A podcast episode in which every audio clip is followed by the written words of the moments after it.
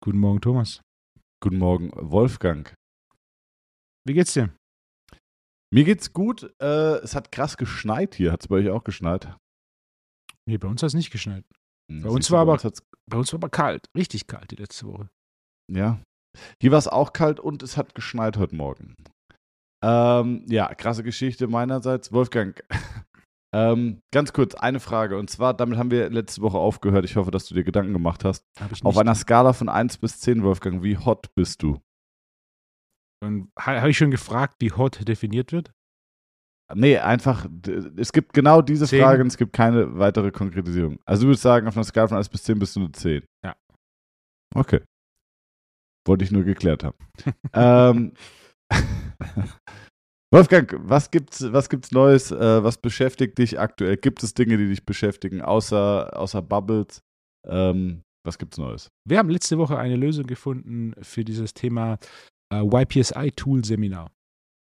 Oh Und äh, die Lösung kann ich nicht ganz öffentlich machen, aber am Ende vom Tag äh, sieht es äh, so aus, dass ähm, das Seminar gab es jetzt ein Jahr nicht. Äh, ich wurde zweimal angesprochen in der letzten Woche, wann es das wieder gibt und es wird es nie wieder geben. Wir haben aber eine alternative Lösung gefunden. Der Grund, warum es nie wieder gehen wird, die Firma, die das Tool herstellt, ähm, stellt den Betrieb ein und die Tools sind handgefertigt und da eine gleichwertige Alternative zu finden, wird nicht passieren. Ähm, dementsprechend ist das, was es noch gibt, das, was es noch gibt. Und äh, wir haben da jetzt eine Lösung gefunden, die wir diese Woche noch etwas ausarbeiten und dann in den nächsten Wochen äh, kann ich dazu mehr sagen. Hast du schon mal so ein Tool in der Hand gehabt? Ja, selbstverständlich. Bei mir? Nee, ich glaube bei meiner Freundin. Okay. Ja. Ähm, ja, also schade. Ich dachte jetzt, Ja. du implementierst es irgendwie noch in irgendein anderes Seminar, aber ja gut, wenn es das, wenn's das, äh, das Tool nicht mehr gibt, dann ist es natürlich sehr schade. Ich habe vor Jahren eine Arte-Doku über Amazon gesehen, das war so eine Dreiviertelstunde und Teil dieser Arte-Doku waren Ausschnitte von Interviews mit Jeff Bezos. Und der letzte Punkt der Doku, die er gemacht hat, ist, mh, dass quasi jedes Businessmodell eine MHD hat und er hofft, dass das von Amazon dann ist, wenn er nicht mehr bei Amazon ist. So, Was meinst du mit MHD? Mindesthaltbarkeitsdatum. Ein, Ah, ein okay. Expiry Date war, Ja, ja, war ja. der Begriff, der vielleicht noch ein bisschen besser ist als Mhm. ein MHD. Ein Expiry Date. Alles hat seine Zeit und entsch entscheidend ist es, äh, dann die nächsten Schritte zu machen. Und ein Punkt, den wir in den letzten Jahren mehr verfolgt haben, ist, das Seminarthema etwas mehr zu fokussieren, was leider auf Kosten der kleineren Seminare geht. Sprich, unser Angebot ist bei weitem nicht mehr so umfangreich, äh, Ja. wie, wie es in der Vergangenheit war. Wir haben aber hier schön geschaut, dass wir vor allem mit Hybridlösungen bzw. eigenständigen Online-Lösungen Alternativen schaffen. Ja. Und ich denke, so alternative Seminarangebote ist definitiv etwas, äh, das für beide Seiten viele Vorteile mitbringt. Zeitliche Flexibilität, örtliche Flexibilität sind zwei Und große wie- Themen. Wir haben genau das Gegenteil getan. Wir haben jetzt in unserem Advanced-Seminar, haben wir uns dazu entschieden, das vierte Advanced-Seminar äh, doch komplett physisch anzubieten. Also da war so ein, so ein Hin und Her zwischen, soll man das physisch machen, soll man es digital machen? Viele Leute haben gesagt, mach es doch digital, da brauche ich nicht extra nach Darmstadt kommen. Ähm, dann haben wir es digital gemacht, dann hieß es, ah, warum ist es digital? Dann haben wir uns selber nochmal lange zusammengesetzt und haben jetzt gesagt, wir machen folgendes. Und zwar, wir splitten die Seminare nochmal, beziehungsweise wir, wir, ähm, wir entschlacken sie, aber nicht im Sinne von, dass wir Inhalte weglassen, sondern dass wir ähm, die Inhalte etwas verschieben, weil ich muss echt sagen, wir haben in so einem Basis, in so einem Advanced-Seminar 1 Unterschenkel, hatten wir Fuß, Unterschenkel, Knie. Da hast du mit Testing und allem drum und dran knapp 60 Tests gehabt. Oha. 60 Tests plus alle Korrekturen plus theoretischen Hintergrund. Ähm, das war einfach viel zu viel zu viel dafür, dass es auch wirklich komplex ist. Ähm, dann haben wir gesagt, okay, wir nehmen äh, ein Teil vom Knie ins zweite Seminar.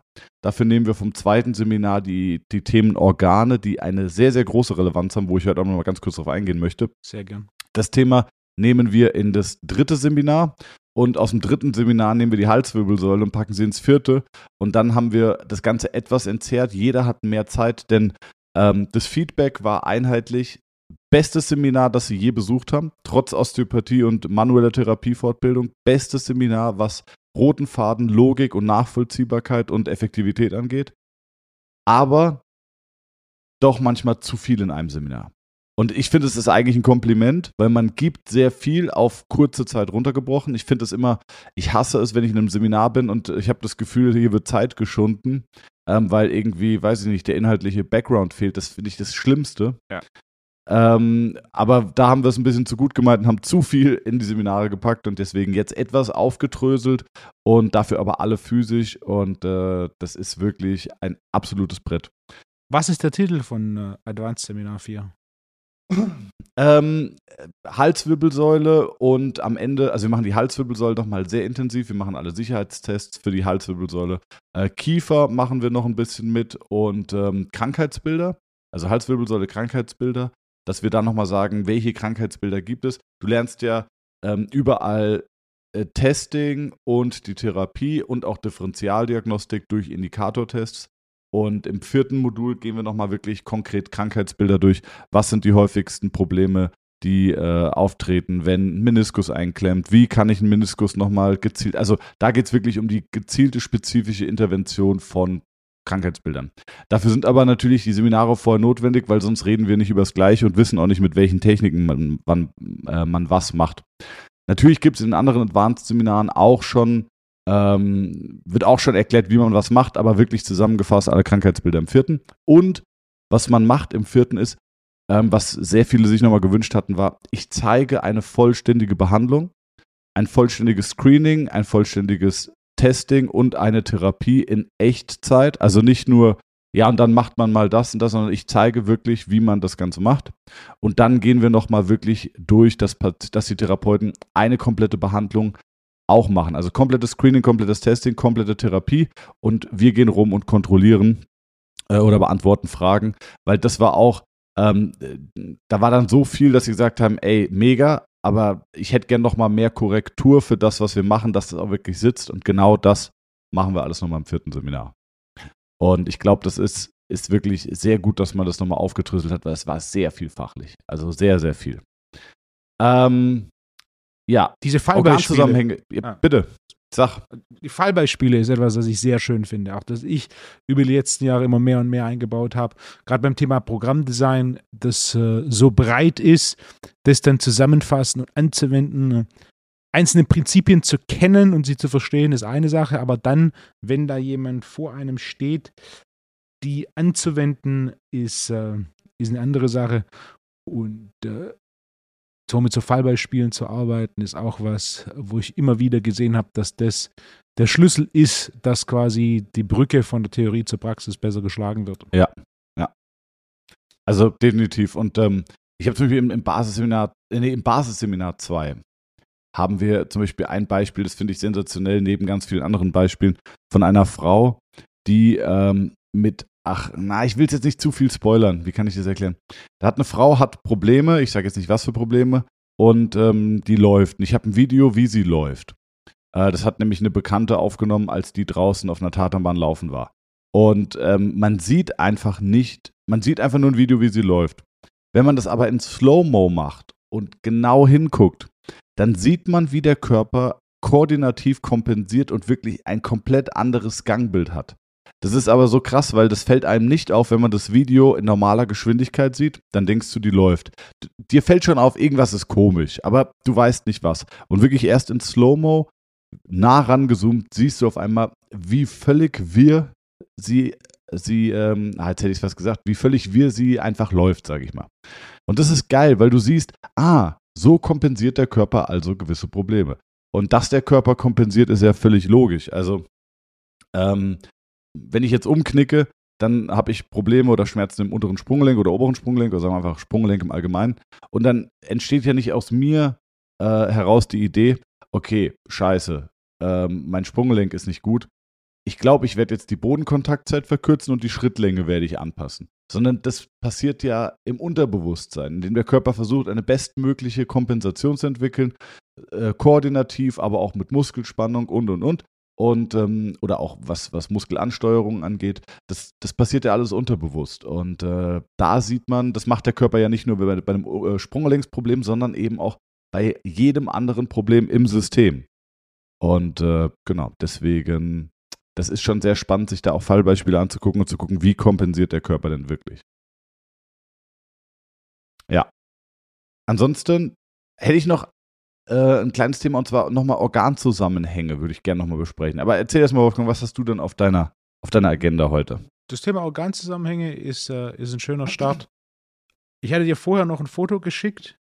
Das, oh ja. Das lass uns da, da danach. Sag noch mal ganz kurz, um welches Foto das war. Ah ja, genau. Ja, ja. Können wir schon mal anspoilern für die Leute, die dann äh, wissen wollen, über was es noch geht in der Folge. Vielleicht kannst du mal ganz kurz anteasern, worüber Thema Halswirbelsäule und Kreuzheben. Also grundsätzlich auf meiner Website gibt es einen Artikel dazu und ich mache einen Punkt in jedem Modul 1. Und dieses Foto, das ich dir vorher geschickt habe, ja. un unterstreicht diesen Punkt nochmal sehr eindrucksvoll.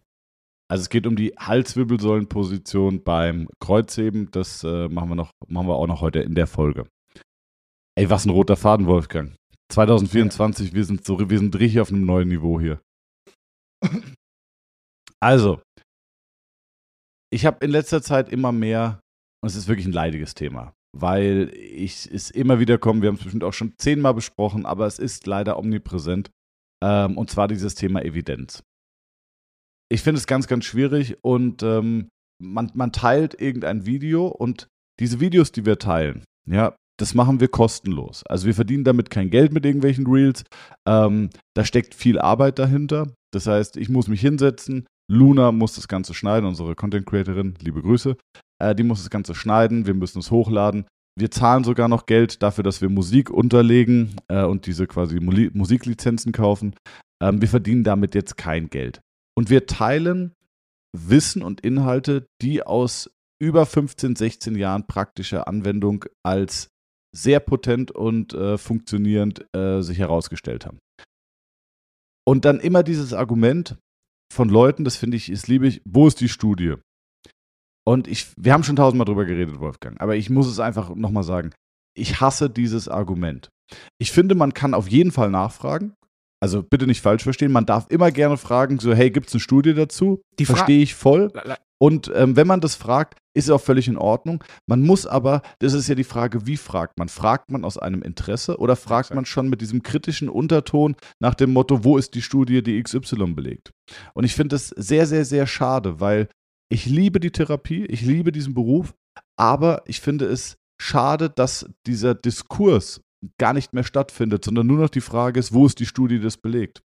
Und ähm, da, da, waren dann ich habe da noch teilweise Kommentare gelöscht, weil ich mir dachte, die waren so, so böse und so abwertend, dass ich gedacht habe, ähm, sorry, das ist meine Plattform, die, das brauche ich jetzt nicht hier. Und ähm, habe dann Kommentare gelöscht.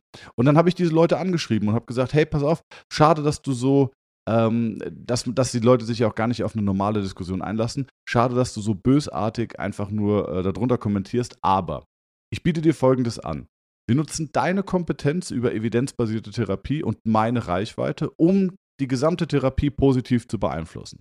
Du kommst vorbei und wir drehen einen YouTube-Vlog oder du kommst zu einem Podcast und dann sprechen wir Evidenz, über evidenzbasierte Therapie, aber über 100%ige evidenzbasierte Therapie, denn deine Kritik ist ja, alles, was nicht evidenzbasiert ist, ähm, das funktioniert nicht. Und das, das Schlimmste finde ich, wenn man, äh, wenn, wenn diese ähm, intellektuellen Kritiker, ja, wenn man nicht mit denen einer Meinung ist, wird man immer als dümmlich und nicht aufgeklärt dargestellt. Und das finde ich ganz, ganz schlimm. Denn mir hat dann irgendeiner geschrieben, äh, ja, äh, wo ist die Studie? Habe ich gemeint, es gibt keine Studie, aber ich kann dir sagen, aus 18 Jahren Berufserfahrung, das funktioniert. Und, äh, oder funktioniert bei 80 Prozent aller Patienten. Und dann kam, Äh, so traurig, dass man nach 18 Jahren Berufserfahrung immer noch völlig unaufgeklärt im Jahr 2023 behandelt und so. Und da, da denke ich mir, dann gucke ich mir den Kerl an und das ist jetzt nicht böse gemeint, aber der Kerl ist, äh, ist 21, ist ein Physiotherapie-Theoretiker, hat wahrscheinlich in seinem Leben vielleicht 2000 Behandlungen gemacht. Also nicht böse gemeint, absolut nicht. Aber ich finde dieses, wenn man, äh, man kann kritisch sein, aber das ist so, gegen all die Leute, die seit 30, 40, 50 Jahren in der Therapie sind und behandeln und Erfolge haben und aber auch genau wissen, was sie nicht behandeln können, sich vor die zu stellen, zu sagen, ihr seid erstmal alles dumme Scharlatane, weil das, was ihr tut, hat keine Studie. Das finde ich so überheblich und so schade und das, äh, das, das hilft nicht diesem Diskurs. Also es ist ja kein konstruktiver Diskurs, der stattfindet, ähm, sondern es ist einfach nur, zeig mir die Studie. Und ich habe die Leute eingeladen, ich habe Leute auch per DM angeschrieben und da kam dann nichts zurück. Vorher fünf, fünf Kommentare geschrieben unter meinem Video, dann eine DM geschrieben, höflich eingeladen, gesagt, hey, das wäre doch cool. Du möchtest anscheinend die Therapie positiv beeinflussen, ich möchte es auch. Wenn du der Experte für evidenzbasierte Therapie bist, komm bitte vorbei, wirklich, wir nutzen die Reichweite, meine Reichweite, deine Kompetenz. Kam nichts. Nochmal geschrieben, wieder nichts. Nochmal geschrieben und geschrieben, schade, dass, dass hier nichts kommt. Kommt Nachricht äh, von einer Instagram-Teilnehmerin äh, oder von einer, von einer Dame auf Instagram. Ähm, so nach dem Motto, ja, äh, sorry, dass ich, äh, dass ich arbeiten muss, um meinen Lebensunterhalt zu verdienen und nicht Zeit habe, hier sinnlose Instagram-Nachrichten äh, zu beantworten. Ähm, bla bla bla. Und ich dachte mir so, ey, du hast doch gerade fünfmal Zeit gehabt, Kritik in der Öffentlichkeit zu äußern. Jetzt, wo ich dich einlade und, und dir die Chance biete, das ganze Thema äh, positiv zu beeinflussen, da bist du auf einmal nicht mehr da. Aber die Einladung gilt, wer 100% evidenzbasiert therapiert, ist herzlich eingeladen, bei mir vorbeizukommen. Dem zeige ich auch gerne, was ich mache, weil das, was wir machen, hat auch Evidenz. Wir haben auch Inhouse-Studien, ähm, ähm, wir haben Inhouse-Studien, ähm, wie sagt man, aufgesetzt und haben die durchgeführt, ähm, denn wir haben auch Sportwissenschaftler, ich habe auch noch Soziologie studiert, ich habe so viel Statistik in meinem Leben gehabt, die haben wir auch alle Inhouse gemacht. Nur ich finde, in so einem Diskurs brauche ich auch nicht meine eigenen Studienergebnisse und Beobachtungen die wir dokumentiert haben, darzulegen. Das ist völliger Quatsch. Ähm, aber ich lade euch herzlich gerne ein, kommt vorbei und aber dann bin ich auch kritisch, muss ich sagen. Weil dann möchte ich ja quasi, dass alles, was dort stattfindet, muss ja dann evidenzbasiert sein. Das heißt, wenn jemand mit Knieschmerzen kommt und jemand fragt, hallo, guten Morgen, wie geht's dir, wäre meine erste Frage, hat das allgemeine Wohlbefinden Auswirkungen auf diese Knieschmerzen? Wo ist die Studie? Wenn nein, warum fragst du das? Das ist nicht mehr evidenzbasiert. Damit könntest du eine persönliche Beziehung aufbauen und einen Nocebo- oder Placebo-Effekt äh, hervorführen. Das heißt, jede Frage, jeder Handgriff wäre bedarf eigentlich einer wissenschaftlichen Studie. Und damit kommen wir schon an den Punkt, dass es völlig irrelevant ist. Es wird nicht funktionieren. Und was passiert, wenn der Patient nächste Stunde kommt und sagt, es war deutlich schlechter. Also die Intervention oder die Tipps oder das Training oder was auch immer stattgefunden hat, das hat es deutlich schlechter gemacht. Ich fühle mich deutlich schlechter. Dann möchte ich, dann oder dann muss ja der Therapeut sofort Studie B in der Hand haben und sagen, und wenn Studie A das hervorruft, dann müssen wir jetzt Studie B machen. Also das würde ich wirklich, ich, also das meine ich jetzt nicht ironisch, sondern es würde mich wirklich interessieren, wie 100% evidenzbasierte Therapie in der Praxis aussieht. Ähm, ich würde wirklich gerne lernen. Nochmal, das ist nicht ironisch. Ich würde wirklich gerne lernen, wie das funktioniert und lade alle Leute herzlich gerne ein zu uns in die Praxis oder auch gerne hier in den Podcast oder aufs TNT Summit, der mir das zeigen kann. Ähm, denn ich bin, jeder, der mich kennt, weiß, ich bin immer an Austausch und an Entwicklung wirklich äh, interessiert. Ich treffe mich mit allen Therapeuten, mit Sven Knippals, mit allen möglichen Leuten in meiner Freizeit, um durchzusprechen, wie behandelt ihr, was sind eure Therapieansätze, was funktioniert, was funktioniert nicht äh, welche Entwicklungen äh, oder, oder Verständnisse haben sich über die Zeit entwickelt. Und das finde ich sehr, sehr, sehr schade. Ich komme jetzt langsam zu einem Ende, sorry. Äh, das finde ich sehr schade, dass einfach dieser Diskurs nicht stattfindet, sondern einfach nur mit diesem, äh, ja, mit diesem intellektuellen Schutzschild von Evidenz vorgehalten wird. Finde ich sehr schade. So, jetzt bin ich auch schon zu Ende, Wolfgang. Und vielleicht noch den letzten Punkt. Darf ich noch einen Punkt machen und zwar zu dem Thema Organzusammenhänge? Wolfgang, bist du noch da? Schieß los. also, das letzte Thema Organzusammenhänge. Es ist wissenschaftlich bewiesen, dass zum Beispiel eine Blinddarmentzündung, ähm, also eine Blinddarmentzündung oder, oder ein sehr potentes Blinddarmzeichen ist Schmerzen beim Anheben des Beines. Das heißt, wenn du eine brutale Blinddarmentzündung hast, kannst du dein rechtes Bein quasi fast nicht mehr anheben und vor allem gegen Schmerzen, äh, gegen Widerstand kannst du es kaum noch, äh, du kannst kaum noch gegen Widerstand drücken. Warum? Weil der Blinddarm äh, den Hüftbeuger affektiert. So, wenn wir eine Blinddarmentzündung haben, kurz vor der Operation, ist jedem klar, dass das ein sehr potentes Blinddarmzeichen ist. Das wird auch von Ärzten und allen möglichen getestet. Neben Temperaturunterschiede, oral, anal und vielen weiteren McBarnes-Punkten und allem möglichen. Aber wenn der Blinddarm lokal ein Problem hat, dass der dann, ähm, dass er dann reduziert, aber trotzdem aktiv den Hüftbeuger affektiert, da sagen die Leute, ah nee, das glaube ich jetzt nicht, das kann nicht sein, das kann nicht sein. Doch, denn der Blinddarm hat eine direkte Verbindung mit einem Hüftbeuger. Und ich verstehe nicht, wie man darüber streiten kann, wenn einer Darmprobleme hat, die man palpieren kann, wo man auch sieht, die Verdauung funktioniert nicht richtig, der Stuhlgang funktioniert nicht richtig. Ähm, ETC, PPP gibt noch mehrere Indikatoren, die wir alle in Seminaren besprechen. Und dann zu behaupten, nee, der Blinddarm hat keinen Einfluss auf, äh, auf die Kraft oder Ansteuerung vom Hüftbeuger. Also das ist für mich so, na, egal. So, genug in Rage geredet, Wolfgang. Du musst jetzt die Stimmung hochhalten. Ja. Dürfen die Physiotherapeuten? Nein. Ich, Was meinst ich, du? ich, ich, stimme, ich stimme dir zu. Was wolltest du gerade fragen? Na, ich, ich dachte, ob ich, äh, ob ich deinen Monolog mit etwas Humor unterlege, aber Ja, mach das doch ich, bitte. hab, äh, ich glaube, das, das ich, hat er ich, verdient. Ich spaß mir. Den, den, Okay. einen, den einen Punkt, den ich zwischendrin machen wollte, der, der, der auch jetzt wichtig ist, den du schon gemacht hast, aber den ich gern wiederholen würde, weil, ähm, weil es, glaube ich, der entscheidende Punkt bei dem ganzen Thema ist, ist, ähm, was ist die Intention der Kritik? So. genau. Und ne, es gibt die Kritik, die jemand helfen will, es gibt die Kritik, die jemand runterziehen soll. Und da gibt es mit Sicherheit eine Unterform der Kritik, die jemand runterziehen soll, weil man einfach äh, gerade einen, äh, schlecht drauf ist und das an irgendjemand auslassen möchte. Und gerade die Frage nach der Studie ist, das ist mehr oder weniger eine Form von, du liegst falsch, weil du keine Studie hast. Aber so funktioniert Wissenschaft nicht. Wie viel Prozent der wissenschaftlichen Erkenntnisse stellen sich als falsch heraus? Das ist ein Punkt, den ich vor Genau. ein, zwei Jahren schon mal gemacht habe. Ja. Wenn du dir anschaust, für was vor 100 Jahren Nobelpreise verteilt wurden.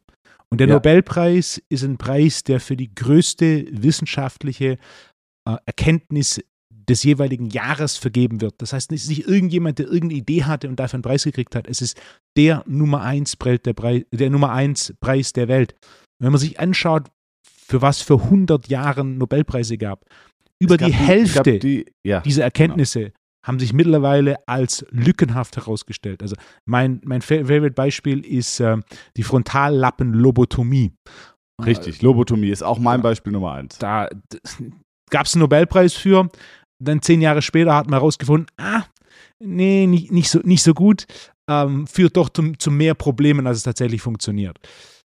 Und ein, ein schönes Beispiel, das äh, Professor Dr. Dr. Schmidt-Bleicher gegeben hat, als er hier ein Seminar gehalten hat, war das Beispiel, dass wenn vor 500 Jahren wir heute hier dieses Seminar gehalten hätten, ähm, hätte ich Ihnen am Ende des Seminars geraten, dass wenn Sie nach Hause fahren und durch den Wald fahren, äh, Sie bitte vorsichtig sein sollten, denn äh, im Wald gibt es Hexen.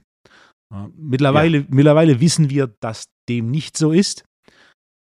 Glauben Sie aber nicht, dass in unseren heutigen Büchern zur Sportwissenschaft nicht einige Hexen versteckt sind. Ja, sehr gut. Ja, das, es gibt unter anderem auch eine Studie, die gezeigt hat, die, die, die das gleiche Thema nochmal aufgreift. Äh, ich glaube, das Altersspektrum der Studienteilnehmer war 16 bis 65 oder 18 bis 65 oder 20 bis 65, sowas in dem Dreh. Es war ein sehr großes Spektrum an Teilnehmern. Und jeder Teilnehmer war überzeugt, dass ein Großteil der Veränderung in seinem Leben bereits hinter ihm liegt. Also ob du 20 warst, 40 warst oder 60 warst, du warst überzeugt, dass ein Großteil der Veränderung bereits hinter dir liegt, was am Ende vom Tag äh, nur bedeutet, dass du unterschätzt, welche Veränderungen und Erkenntnisse noch vor einem liegen. Und so war es mit Sicherheit vor 400 Jahren in Bezug auf davor und so wird es auch in ein paar hundert Jahren in Bezug auf heute sein. Ähm, Wissenschaft ist keine, Wissenschaft ist nicht Wahrheit. Ja, ich, ich verstehe das auch, ähm, wenn ich jetzt zum Beispiel ein Seminar halte. Da sind sehr viele Seminarteilnehmer, die wirklich talentiert sind und die, die das, was man ihnen lernt und auch, ähm, ich sag mal, ähm, technisch zeigt oder wie man sie korrigiert, das total toll umsetzen können.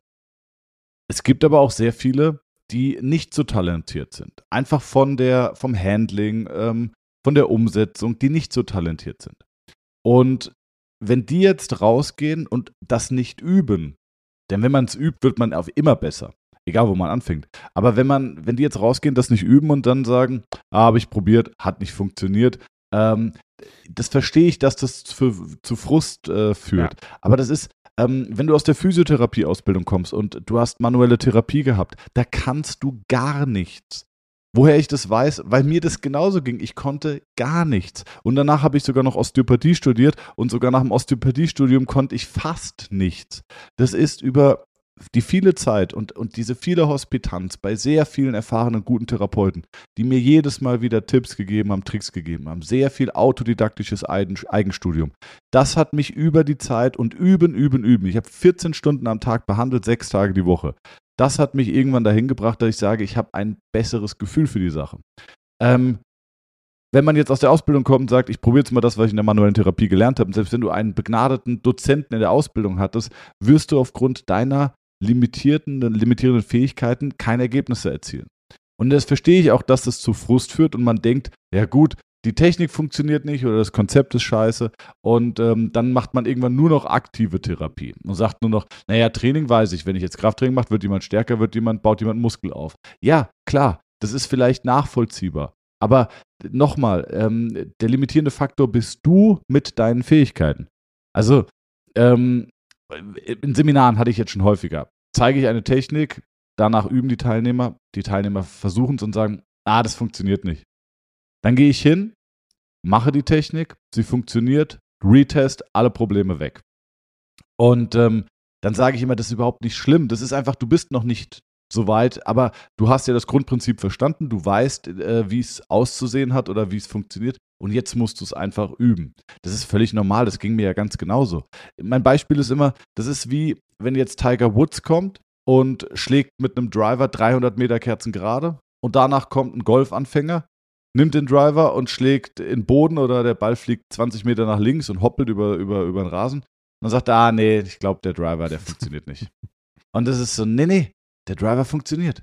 Nur du hast einfach noch nicht das Skillset, um mit diesem Driver umzugehen. Das ist, äh, oder man kann das Beispiel auf alles runterbrechen. Weiß ich nicht. Äh, äh, Lewis Hamilton fährt eine Runde, äh, weiß ich nicht, wie lang so eine Runde ist, in zwei Minuten zehn über die Rennstrecke. Und dann kommst du und fährst mit dem gleichen Fahrzeug äh, drei Minuten 40 und sagst, nee, ich glaube, das Fahrzeug ist kaputt. Nee, das liegt wirklich nicht am Fahrzeug. Du redest einfach mit Leuten, die, die das, was sie tun, perfektioniert haben. Ich will jetzt nicht sagen, dass ich das, was ich getan habe, perfektioniert habe. Ich will nur sagen, dass ich deutlich weiter bin als du. Und äh, dass du aber natürlich dich nicht entmutigen lassen sollst. Ich fand das als junger Therapeut immer unfassbar inspirierend und motivierend, wenn ich Dinge gesehen habe, die jemand kann, die zu Ergebnissen geführt haben, die er mir logisch erklären konnte, die ich nicht konnte. Weil, ähm, weil ich immer dachte, geil, das ist das nächste Level, da möchte ich hin, das übe ich jetzt. Äh, oder damit beschäftige ich mich. Und das hat mich total motiviert, weil ähm, wenn man glaubt, dass man nach drei Jahren Ausbildung das auf einmal kann, dann ist man einfach falsch gewickelt. Und nochmal, ich habe äh, auch Sportwissenschaften studiert, ich habe Osteopathie studiert, ich habe manuelle Therapie, Weiterbildung, ich habe alles gemacht. Und am Ende war es die Zeit und ja, gute Hospitanz und Weiterbildung, die mich dahin gebracht haben. Aber ähm, ja, also lasst euch nicht entmutigen, sondern üben, üben, üben und weiterbilden. Word. Das gleiche gilt auch für Training und Ernährung. Ja, klar.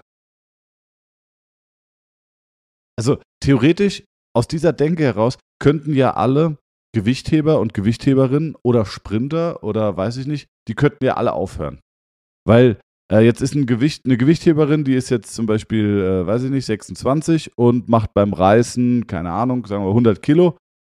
Dann geht die jeden Tag ins Gym, damit die vielleicht irgendwann 103 Kilo schafft. Oder? Yep. Aber wenn die jetzt glaubt, dass sie das, dass sie das eh schon kann und dass sie eh schon an der, äh, dass sie eh schon an der Entwicklungs, ähm, oder dass die entwicklungstechnisch schon fertig entwickelt ist, dann bräuchte die ja nie wieder ins Gym zu gehen und zu trainieren für diese 3%, sondern die könnte ja sagen, naja gut, habe ich jetzt gemacht, ich weiß, ich bin jemand, der 100 Kilo kann, Verbesserung ist eh nicht möglich, brauche ich jetzt nicht hingehen. Nein, sondern Entwicklung findet statt und wenn es nur 3% sind, aber für, diese, für die letzten 3% brauchst du halt sehr, sehr, sehr lange. Wolfgang, hol mich aus, meiner, aus meinem Hassmonolog. Wolfgang, hol mich aus meinem Hassmonolog. Das ist kein, das ist kein Hassmonolog. Äh, Nein, ich, ich, hoffe, also ich hoffe, dass ihr mich, äh, dass ihr mich versteht und dass ihr kennt mich jetzt über den Podcast auch schon länger. Ich hoffe, dass ihr das einordnen könnt, weil mir liegt die Therapie wirklich, wirklich, wirklich sehr am Herzen. Ich bin äh, zwölfmal operiert worden und ich hatte in meiner gesamten Profi-Basketball-Karriere ähm, bis zur U18-Nationalmannschaft immer mit Physiotherapeuten zu tun. Und dort gab es äh, schlechte, mittelmäßige und sehr gute, die mir wirklich mit ein paar Handgriffen nachhaltig helfen konnten, dass die Probleme weg waren. Und ich fand diesen Skill so beeindruckend. Und ähm, genau das sehen wir heute auch. Also, ähm, ja, das funktioniert, das funktioniert nicht immer, aber in der Regel funktioniert es und man kann auch sagen, wann es funktioniert, wann es nicht funktioniert. Und ich liebe die Therapie. Ähm, das ist meine große Leidenschaft. Ich liebe es zu behandeln, mich mit dem Körper zu beschäftigen, Menschen mit Problemen zu begleiten und ähm, ja, und, und deswegen glaube ich, werde ich da auch emotional, weil wenn es mir egal wäre, würde ich sagen, macht doch ihr euer Ding, ich mache mein Ding, äh, ich muss ja nicht hingucken. Aber mir tut die Therapie leid, weil ich das Gefühl habe, dass sie äh, unter wissenschaftlicher Entwicklung profitiert sie, aber sie leidet unter diesem Diskurs, der keine zweite Meinung oder Perspektive überhaupt zulässt. So, Wolfgang, neues Thema. Erklär mir was über Halswirbelsäulenposition beim Kreuzheben. Na, wir können das Thema noch weiter ausbauen, weil es ein wichtiges Thema ist. Ein, eine der großen Fragen, die im Raum stehen, ist, warum ist dieses Thema evidenzbasiert oder im Training ist es ähm, ist im Endeffekt Science-Based Training oder Science-Based Nutrition. Warum ist das so ein großes Thema in den letzten fünf bis zehn Jahren? Und den Punkt, den ich schon mal gemacht habe und der aus meiner Sicht definitiv einer der Hauptgründe dafür ist, ist äh, die Angst, falsch zu liegen, nicht die praktische Erfahrung zu haben und sich dann quasi auf wissenschaftliche Studien zu stützen, um dann in jeglicher Form von ne, kontroversen Austausch oder in jeglicher Form von Diskussion einfach auf diese Studie stützen zu können. Nach dem Motto, ja. ich liege nicht falsch. Und Selbstvertrauen wird immer aufgebaut, ein Erfolg nach dem anderen. Und selbst wenn jemand keine Studie hat, aber ein gewisses Maß an Erfolgen vorzuweisen hat, ist es relativ einfach, sein Selbstvertrauen auf diese Erfolge zu bauen und zu sagen, ja, gibt keine Studie oder Studien sagen was anderes, aber ich habe Folgendes gemacht und das kam bei raus. Ähm, also habe ich recht. Dieses Maß an Erfahrung und an praktischer Kompetenz und ein Track Record, an, an Erfolgen aufzubauen, braucht jedoch Zeit und wesentlich, wesentlich mehr Zeit, als einfach ein paar Studien zu lesen und dann mehr oder weniger eloquent zu argumentieren. Und gerade mit Social Media ist aus meiner Sicht der kürzere Weg, sich einfach auf Studien zu verlassen, statt in der Praxis diese Erfahrung zu sammeln. Ja, 100 Prozent. Und ich würde sogar so weit gehen, denn ähm, wenn man den Körper erstmal versteht, würde ich so weit gehen und würde sagen, bei jedem normalen Patienten, oder sagen wir, bei jedem Patienten, ich, ich mache jetzt nur dieses Beispiel, weil es noch deutlicher wird. Bei jedem Patienten zwischen 10 Jahren und 55 bis 60 Jahren ähm, der sportlich aktiv ist, kann ich dir genau vorhersagen, wo er Muskelspannungen hat und wo er nicht. Auf der rechten Seite, auf der linken Seite ähm, ähm, hat er Soleus-Spannung, der Gastrocnemius, wo hat der Gastrocnemius Spannung, hat der Peroneus-Spannung, hat der Flexor Hallucis Longus Spannung, hatten die Hamstrings Spannung, welche Hamstrings haben Spannung, welche Hüftbewegungen gehen gut in Rotation, Außenrotation, Hüftbewegung. Das kann ich dir alles vorhersagen. Ich schreibe es auf ein Blatt Papier. Und wenn 80% davon stimmen, ähm, dann habe ich gewonnen. Äh, Geldeinsatz deiner Wahl. Mache ich sofort. Würde ich sofort machen. Können wir sagen, okay, komm, 2000 Euro. Ich schreibe den gesamten Befund, bevor ich den Patienten, ich will, nur, ich will mir nur eins, zwei Sachen anschauen und dann schreibe ich den Befund und wir wetten um Geld. Wenn 80 Prozent davon stimmen, was ich vorher gesagt habe, ohne den Patienten zu testen, dann bekomme ich das Geld. Würde ich sofort eingehen. Warum? Weil hinter dem Screening und dem, was wir machen, da steckt Evidenz, da steckt so viel sinnvolle Evidenz, dass ich mich dazu 100% drauf verlassen kann. Ja, sonst würde ich so eine Wette niemals eingehen, aber das funktioniert. Und ähm, ja, genug gesagt. Wolfgang, was ist denn jetzt mit dieser Halswirbelsäulenposition?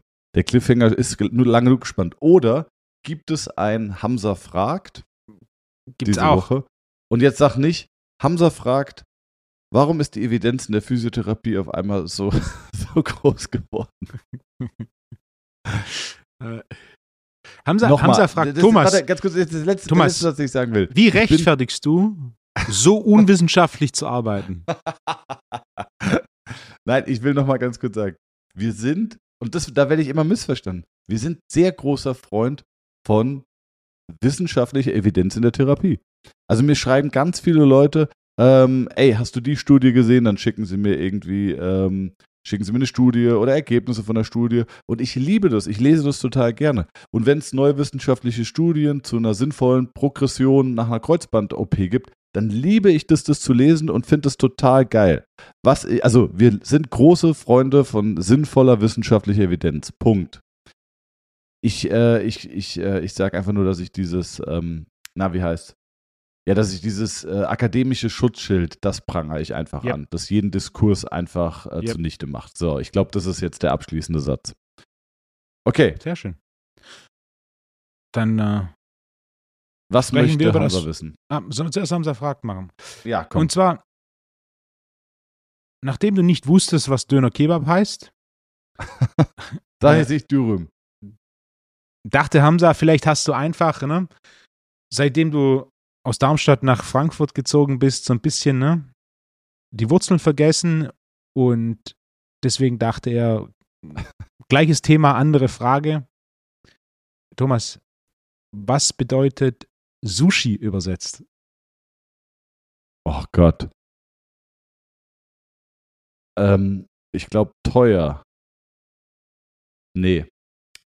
Sushi? Sushi. Ja, keine Ahnung. Ähm, Reisrolle. Okay. ist interessant, ich habe die Frage jetzt mehreren Leuten gestellt und ich hätte eigentlich erwartet, dass jeder antwortet mit roher Fisch. Ja, das wäre jetzt meine erste Idee gewesen. Hat aber keiner Aber- gemacht. Das heißt Rohrfisch. Ist auch nicht richtig. Okay. Nee, das hätte ich bei Sashimi, hätte ich das jetzt irgendwie. S- Äh, Sushi heißt saurer Reis. Saurer Reis. Das Ah, zentrale okay. Element des Sushi ist nämlich nicht der Fisch, sondern das zentrale Element von Sushi ist Reis. Und er das ist hätte ich jetzt sauer auch gedacht. aufgrund von dem Essig. Ja, genau. Ah, Okay. Ich hätte gerollter Reis, hatte ich gesagt, ne? Sowas. ja, irgendwie sowas, aber es war auf jeden Fall falsch, Thomas. Äh, Okay, Sehr ja, schön. vielen Dank, vielen Dank, Hamza. Dann, Wolfgang, ähm, HWS-Thematik. Also hast du, hast du dir, ah, du hast dir nur das, äh, das Foto ähm, angeschaut. Äh, da gibt es auch ein Video zu. Das war sogar ein Screenshot, den ich von einem Video gemacht habe. Ähm, Fang erstmal von vorne an. Genau. Über welchen Screenshot, über welches Video reden wir? das ist äh, Umsetzen, Stoßen von einem Gewichtheber.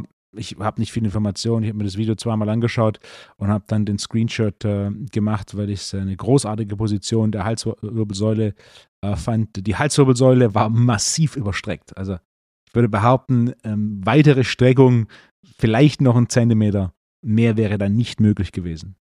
Ähm, was dann Gewicht war, weiß ich nicht mehr. Waren, glaube ich, drei rote, eine blaue und vielleicht ein paar kleine, also irgendwo um die 200 Kilo. Und den Teil der Caption, den ich gelesen habe, war er war 19 Jahre alt. Die, und zwar Weltrekord. Das war Weltrekord, umsetzen, stoßen. Und es war eine massive Überstreckung der Halswirbelsäule. Nazar irgendwas war der, was war der Name des Accounts, der den gepostet hat. Ähm, vielleicht können wir nächsten Montag, wenn diese Folge online geht, poste ich in meiner Story das Foto von, äh, von dem Gewichtheber. Ähm, Worum es geht, ist, dass oftmals propagiert wird, auch von diesen, oder zum Teil sicherlich von den, äh, von den äh, Science-Based Leuten, Trainern, dass es wichtig ist, dass die Wirbelsäule neutral gehalten wird, insbesondere die Halswirbelsäule soll neutral gehalten werden beim Kreuzheben. Ähm, mein Gegenargument, es gibt einen Artikel auf YPSI.de, die Kurzfassung ist, nein, dem ist nicht so, denn eine Überstreckung oder eine Streckung eines Teils der Wirbelsäule sorgt ebenfalls für eine Streckung anderer Teile und eine Streckung der Halswirbelsäule hilft ebenfalls BWS und vor allem LWS zu strecken, was entscheidend ist, um die optimale Position von BWS und LWS zu halten. Gleichzeitig ist es so, dass beim Kreuzheben bzw. beim beim Umsetzen der Großteil der Last auf LWS und, und BWS ist und nicht auf HWS. Äh, entsprechend akzeptieren wir eine suboptimale Position der HWS für eine bessere Position von BWS und LWS. Und ein Praxisbeispiel, das ich da gern gebe, ist eben die Startposition bei Umsätzen bzw. Reißen bei Gewichthebern auf höchstem Niveau. Und hier haben wir meist oder hier haben wir immer eine leichte äh, Streckung der HWS und in manchen Fällen, wie zum Beispiel dem, das ich dir heute Morgen geschickt, eine extreme Streckung der HWS. Also die extreme Streckung der HWS, je weiter du die HWS streckst, desto mehr nutzt du die Hüftstreckung in der Initiierung. Äh, desto weniger du die HWS streckst, desto mehr nutzt du die Kniestreckung in der Initiierung der Bewegung vom Boden weg. Also der Kerl war recht hüftdominant. Äh, für diejenigen, die das Video vielleicht schon gesehen haben, das ist ein Weltrekordversuch. Die Technik ist grottig. Also das war so der zweite, zweite Punkt, ähm, der, der hier auffällt. Also linker Ellbogen ist, ähm, ist leicht gebeugt und gleichzeitig werden die Knie nach vorne geschoben, äh, nachdem die Langhandel die Knie passiert hat, was ebenfalls suboptimal ist für die Kraftübertragung. Ähm, nichtsdestotrotz ist es wohl ein Weltrekordversuch. Und entsprechend ist es ein gutes Beispiel dafür, dass eben neben der entsprechenden Technik auch Kraft notwendig ist. Und das ist ein Weltrekord, der in erster Linie auf Kraft und nicht auf Technik basiert. Denn die Technik ist ohne jeden Zweifel eine Katastrophe. Was ist, was ist wichtiger, Wolfgang, Kraft oder Technik, um wirklich. Das eine, das eine kompensiert das andere. Ein guter Punkt, ähm, Frank Mantek war der Bundestrainer, als ich in Leimen hospitiert habe. Damals war der amtierende Olympiasieger Matthias Steiner. Und der Fokus auf Technik, den sie gelegt haben, war extrem hoch. Er war höher als bei allen anderen Gewichtheber-Trainern, die ich jemals kennengelernt habe. Und da haben unter anderem damals Ivan Abadjiev dazugehört. Ivan Abadjiev ist der ehemalige russische ähm, Gewichthebertrainer. Ebenfalls haben dazu gehört Rudolf Pflugfelder, den, mit dem ich mal einen Tag verbracht habe. Der war der russische ähm, Nationaltrainer im Gewichtheben in, in den 70ern, selbst 64 Tokio Olympiasieger und unter anderem David Riggert und Vasili Alexejew, wer, wer sich ein bisschen mit der Geschichte der, des Gewichthebens auseinandersetzt, kennt diese Namen, trainiert hat. Und keiner hat auch nur annähernd den Fokus auf Technik gelegt, wie es Frank Mantek gemacht hat. Natürlich hat er auch ein bisschen technologischen Vorteil, dass sie Messgeräte haben, die äh, die Langhandel in unterschiedlichen Positionen misst und neben dem exakten Weg der Langhandel auch, ähm, damals waren es acht verschiedene Zahlen zu äh, Beschleunigung und Zeiten in gewissen Teilabschnitten der Bewegung direkt auf einen Bildschirm live während dem Training überträgt, sodass hier die einzelnen Aspekte noch mehr fokussiert werden können. Und sein Punkt damals, nachdem ich ihn gefragt habe, ist, warum dieser große Fokus auf Technik da ist. Äh, denn quasi das ist der einzigste Weg, wie wir eine Chance haben gegen andere Nationen, deren Regeneration einfach deutlich besser ist als unsere. Warum ist die Regeneration deutlich besser? genau, genau deswegen. Ähm, okay, äh, verstehe ich nicht, Wolfgang. Du lässt mich jetzt mit offenen Fragen zurück, aber okay, mach mal weiter. Vitamin B12 Plus Komplex. Okay, ja. und den gibt es nicht in Deutschland? den gibt es mit Sicherheit auch in Deutschland. Ähm, auf Rezept vom Arzt. Okay. Ja. Wolfgang, ich habe ganz viele Fragezeichen, aber mach mal weiter. Ja. Und das ist ein gutes Beispiel für mich und auch, ähm, weiß nicht, ob ich da jetzt die Kraftwerte von einem Matthias Steiner öffentlich nennen soll, aber sie waren weit weg von beeindruckend. Also Matthias Steiner, natürlich ist er stark, äh, Matthias Steiner hat Kraftwerte, die haben Russen, wenn sie 90 Kilo wiegen.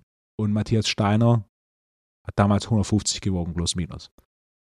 Also so groß ist der Unterschied. Krass. Ja. Also die Kraftwerte waren nicht beeindruckend. Trotzdem ist er Olympiasieger geworden. Kraft war nicht der große Faktor, sondern in seinem Fall war es natürlich neben der mentalen Komponente, mentalen slash emotionalen Komponente, die Geschichte Ja. kennt, kennt jeder, Ja. äh, war es definitiv die Technik, die sein großer Vorteil war. Denn die Kraft war es 100% nicht. Ja. Es gibt auch andere Beispiele, die die Kraft haben, aber nicht die Technik. Ähm, und das Beispiel von heute Morgen ist ein Extrembeispiel. Also ich kann mich nie erinnern, so eine grottige Technik ähm, auf Weltrekordniveau gesehen zu haben. Ähm, aber er hatte einfach die Kraft, selbst mit dieser Technik, äh, das, das so zu bewegen. Ein gutes Beispiel, wenn wir zurückkommen zu diesem Thema Autofahren, wenn du, wenn du zwei, zwei äh, Autos mit Fahrern gegeneinander ein Rennen fahren lässt. Das eine Auto ist 40 PS und Lewis Hamilton sitzt am Steuer und das andere Auto ist irgendjemand, der halt einen Führerschein hat, aber auch mehr von Autofahren nicht weiß und der hat einen, whatever, 700 PS Sportwagen. Natürlich wird in den Kurven Lewis Hamilton trotzdem weniger PS und vor allem in den Kurven auf die Runden gesehen Lewis Hamilton deutlich effizienter fahren als er. Aber sobald eine Gerade ist, hast du 40 PS versus 700 PS und der technisch wesentlich schlechtere Fahrer, also einfach, der einfach nur einen Führerschein hat, wird einfach in der Gerade äh, das Ganze gut machen und wahrscheinlich, je kürzer das Rennen ist, also je weniger Runden, desto höher die Wahrscheinlichkeit, dass der mit 700 PS gewinnt im Vergleich, vor allem je nachdem, wie die Rennstrecke ist, je mehr geraden, desto mehr hat der mit den 700 PS eine Chance. Ja. Wenn natürlich beide ein ähnliches Auto haben, also ich würde sagen, wenn du whatever 700 PS hast und Lewis Hamilton hat 300, dann hast du nicht den Hauch einer Chance.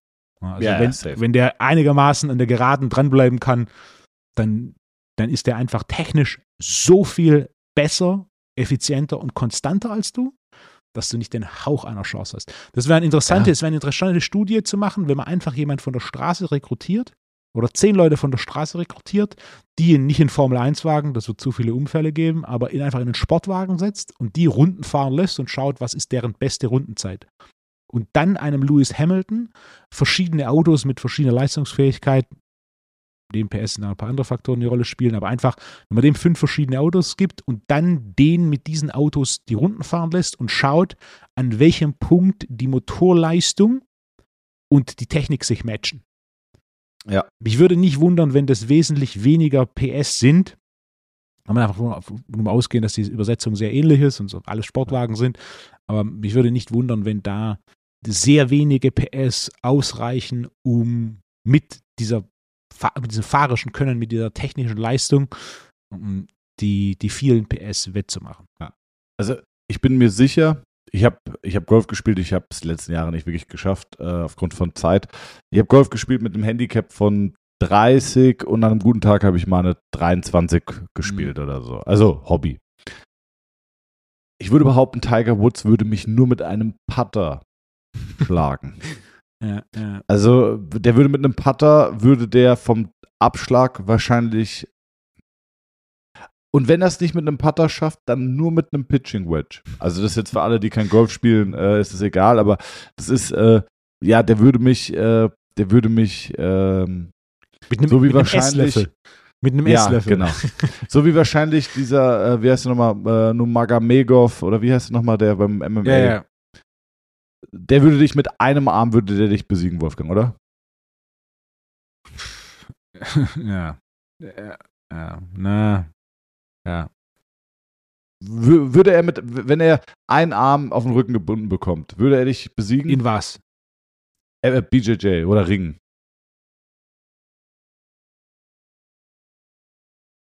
Ja. Je nach Ruleset schneller als in anderen. Okay. Also, aber wir sind uns einig, dass, dass er einfach technisch so viel besser ist, dass, und auch krafttechnisch wahrscheinlich, dass du, dass du wahrscheinlich unterlegen wirst. Also, ja, das ist, ist, ist ja völlig logisch. Also die, die Idee von BJJ ist ja grundsätzlich in, in dem Ursprung, dass jemand, der körperlich weit unterlegen ist, technisch, äh, mit Technik, die körperlich ihm deutlich überlegene Per- Person äh, schlägt. Und da muss ich auch sagen, das ist ja auch sowas, ähm, da hast du Kraft und du hast Technik. Mhm. Und ich habe teilweise im BJJ, ähm, das erzähle ich immer, da, da war ein, damals 16-Jähriger. Ich war 27 und habe gerade Kreuzheben mit 220 Kilo gemacht. Äh, also ich hatte Kraft. Und da war ein 16-Jähriger und ich habe den geschlagen, ja. Also das ist der Fedor, der jetzt mittlerweile auch MMA-Profi geworden ist. Ich hatte, glaube ich, mal Videos von dem geschickt. Kämpft am 30.03. in Frankfurt. Äh, und zwar in der, ja, in der, nicht Jahrhunderthalle, wie heißt der nochmal? Äh, in der Festhalle.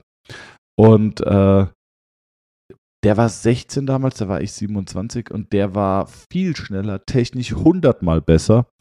Aber den konnte ich natürlich schlagen, weil ich einfach viel schwerer war und viel stärker. Ich konnte jedes Problem mit Kraft lösen.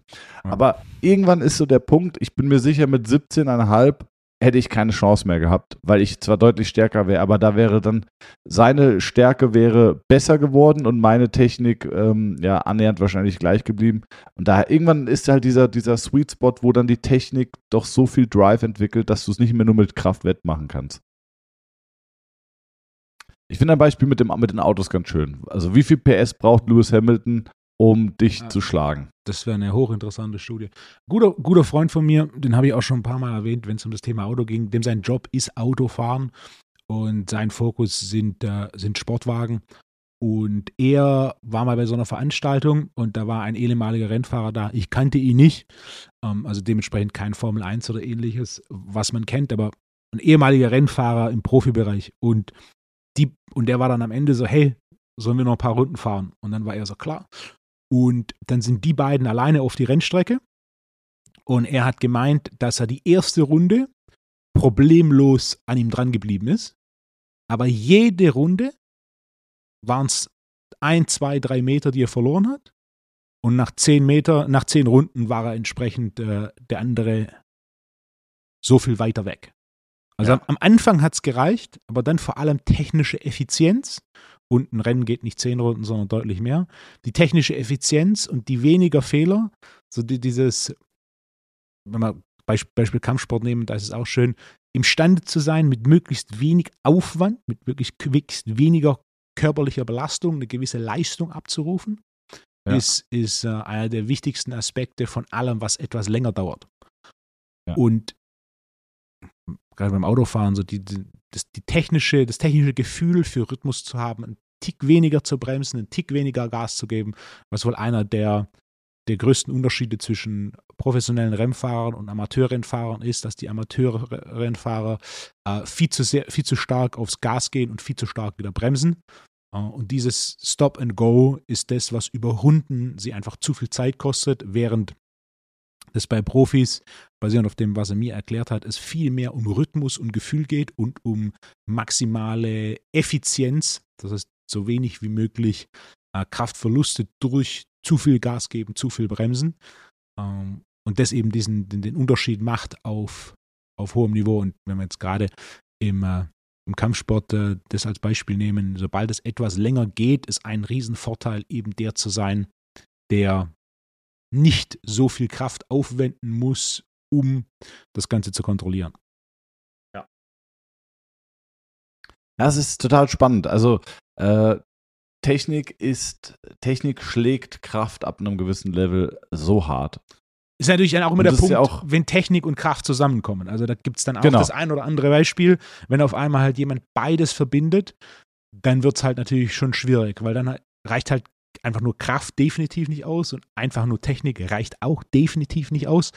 Ja. Dementsprechend so die Kombination auf, aus Kraft und Technik, wenn wir jetzt einfach nur die beiden Komponenten sehen, ist dann die ultimative Lösung. Äh, beides ja. in isolierterer Form bringt einen Ebene nur so weit.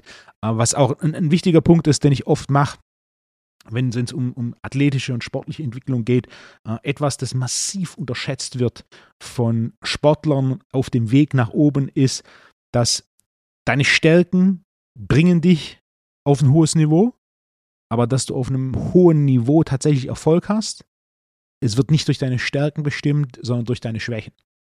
Ja. Wenn man zum Beispiel Kampfsport für alle, die, die Kampfsport verfolgen, ähm, auf, auf, unterem Niveau, auf Profiniveau oder wenn man dann in die UFC oder ähnliche Organisationen kommt, da am Anfang zu gewinnen ist nicht sonderlich eindrucksvoll äh, und ist nicht der ideale Indikator auf was passiert auf hohem Niveau, sondern die Frage ist, wie du gewinnst und wie viel du anwenden kannst.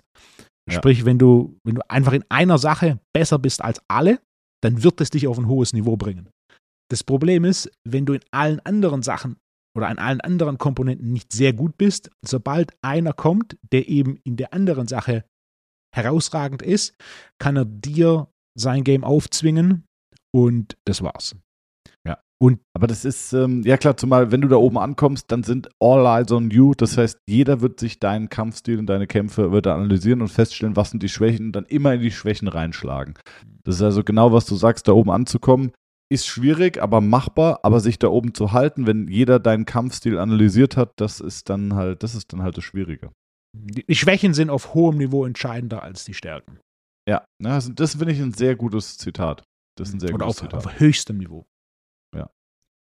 Aber das ist ja bei in der Therapie auch so. Ist überall so. Ähm, ja, also wenn es ums Behandeln geht, ähm, klar habe ich einen Vorteil, weil ich äh, 110 Kilo wiege und zwei Meter groß bin.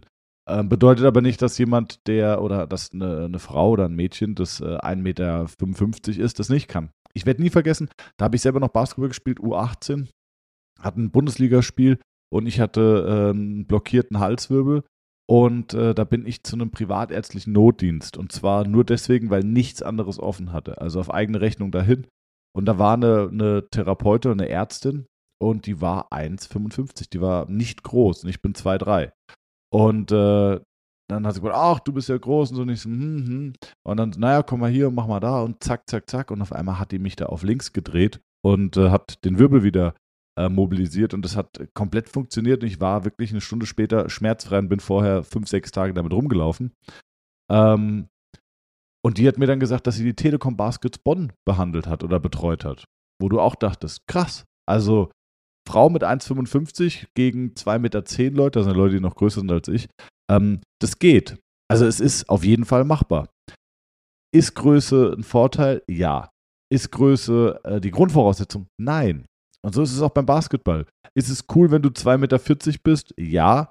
Aber wenn du dich dann nicht mehr bewegen kannst oder so, dann ist es eher ein Nachteil. Du kannst auch wie Maxi Bogus mit 1,60 Meter in der NBA spielen. Also das ist immer, ähm, man hat gewisse Vorteile, aber äh, man kann es auch ohne diese Vorteile bis ganz nach oben schaffen und auf jeden Fall kann man deutlich besser werden, wenn man sich einfach reinhängt und lange mit Themen oder Techniken beschäftigt.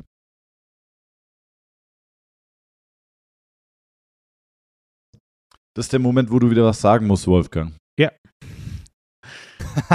du bist schon wieder in irgendeiner E-Mail. Ey, du bist in irgendeiner E-Mail. Wolfgang. Bildschirm ist aus. Wolfgang. Ja. Ey, ich schwöre hardcore, dass du gerade nichts gelesen hast. Ich habe hab nichts gelesen. äh, Wolfgang, ich kenne dich zu lange, du hast gelesen. Nein, ich habe nicht gelesen. Ich, ich, Was ich, hast du gemacht? Ich habe äh, darüber nachgedacht, über dieses, ähm, über dieses Match, das du vorher vorgeschlagen hast. Achso. Mhm. Wolfgang, was hältst du davon? Du denkst nochmal drüber nach, das ist unser Cliffhanger und ich frage dich Anfang nächster Woche nochmal Äh. in der neuen Podcast-Folge, zu welchem Ergebnis du gekommen bist. Ich bin schon zu einem Und- Ergebnis gekommen. Aber das hebst dir doch auf und Okay. dann starten wir damit direkt in die nächste Woche, Wolfgang. Mache ich, mache ich. Gebe ich eine, eine kleine rational, rationelle Analyse der Informationen, die wir haben und wie das wahrscheinlich aussehen würde, was ein, Okay. was ein guter Cliffhanger ist für das Thema äh, Kraft versus Technik und dann natürlich auch ähm, der zweite Punkt, den ich gemacht habe, dass die Stärken einen auf das hohe Niveau bringen, aber die Schwächen einen auf dem hohen Niveau ähm, limitieren. Ja. Wunderbar, haben wir doch einen Cliffhanger. Ansonsten, worüber ich auch noch gerne mit dir reden würde, war der Post mit dem Wall Angel und ähm, der, Pro dem Problem in der Außenrotation in der Schulter. Ähm, das machen wir aber auch alles nächste Woche. Wir haben viel zu tun, wir haben viel auf der Liste. Das Jahr hat angefangen, Wolfgang. Wir sind voller Energie. Ich freue mich. Ich überlege gerade, der Wall Angel, das war, ja, ich erinnere mich, wo ich geantwortet habe, ähm, Erlerne die Modified Thoughts Press. Ja. Machen wir nächste Woche. ja, BWS-Extension als limitierter Wolfgang, machen wir. Faktor. Nächste Woche. Okay. Ja. Wolfgang, ich freue mich. Vielen Dank für deine Zeit. Alle Zuhörerinnen und Zuhörer, ähm, verzeiht mir meine aufbrausende Podcast-Folge heute, aber es hängt mir am Herzen und äh, ich kann es nicht akzeptieren. Wie gesagt, die Einladung für Find gut. 100% evidenzbasierte Therapie ist unironisch, ernst gemeint. Schreibt mir gerne. Wir freuen uns wirklich sehr. Nehmen das Thema äh, auch gerne einen Podcast auf oder drehen einen YouTube-Vlog. Und ähm, genau. Ansonsten eine wunderbare Woche, bleibt alle gesund und äh, ich freue mich, Wolfgang, bis nächste Woche. Gute Woche. Ciao. thank you